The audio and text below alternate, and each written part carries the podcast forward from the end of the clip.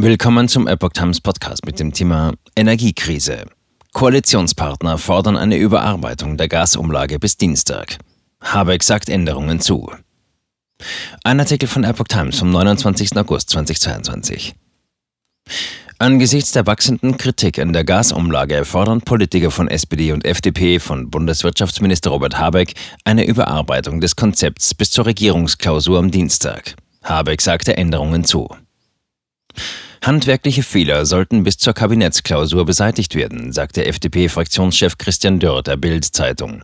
Die Gasumlage dürfe keinesfalls zu Extrarenditen bei Unternehmen führen. Wir müssen aufpassen, dass staatliche Eingriffe die Energiekrise nicht verschlimmbessern, mahnte Dörr. Ziel unserer Maßnahmen muss sein, die Energieversorgung im Herbst und Winter zu gewährleisten. Von wesentlicher Bedeutung sei deshalb, das Angebot an Energie zu erhöhen, unter anderem durch eine Laufzeitverlängerung der Kernkraftwerke. Der SPD-Bundestagsabgeordnete Ralf Stegner sagte der Bild, die Kabinettsklausur in Meseberg sei der richtige Ort und der richtige Zeitpunkt, um die Gasumlage neu zu verhandeln. Die derzeit geplante Umlage sei ungerecht, denn sie bietet Konzernen, die nicht in Not sind und über Jahre Millionen Gewinne gemacht haben, jetzt die Möglichkeit für extra Profite. Gleichzeitig verschärft sie soziale Härten bei Millionen Verbrauchern.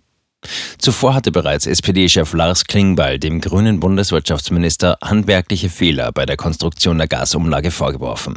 Habeck sagte am Sonntagabend in der ZDF-Sendung Heute Journal erneut eine Überarbeitung der Gasumlage zu und verteidigte die geplante Maßnahme zur Stützung des Energiemarkts zugleich grundsätzlich. Die Gasumlage sei ein unangenehmer Schritt, eine unangenehme Entscheidung, aber eine notwendige Entscheidung, sagte Habeck im ZDF. Es sei allerdings unschön, dass Unternehmen sie ausnutzen als Trittbrettfahrer quasi, um ebenfalls Abrechnungen zu stellen, Unternehmen, die es gar nicht nötig haben. Die Gasumlage soll Firmen entlasten, die wegen gedrosselter Lieferungen aus Russland anderswo teurer Gas einkaufen müssen, um ihre Verträge zu erfüllen. Dies soll Firmenpleiten und Lieferausfälle verhindern. Privathaushalte und Unternehmen sollen die Umlage von gut 2,4 Cent pro Kilowattstunde ab Oktober zahlen, wobei die Mehrwertsteuer auf den Gasverbrauch auf 7 Prozent sinken soll. Nach den derzeitigen Regelungen würden von der Umlage aber auch Unternehmen profitieren, die nicht in wirtschaftlichen Schwierigkeiten sind oder mit anderen Geschäftsfeldern sogar hohe Gewinne machen. Gasspeicher zu 82 Prozent gefüllt. Der grünen Politiker warnte davor, die gute Füllstandslage bei den Gasspeichern als Entspannung zu werten. Das gespeicherte Gas soll im Winter in möglicherweise angespannter Lage als Reserve wieder ausgespeichert werden. Aber wie stabil dann die Lage sein werde, kann jetzt keiner vorhersagen.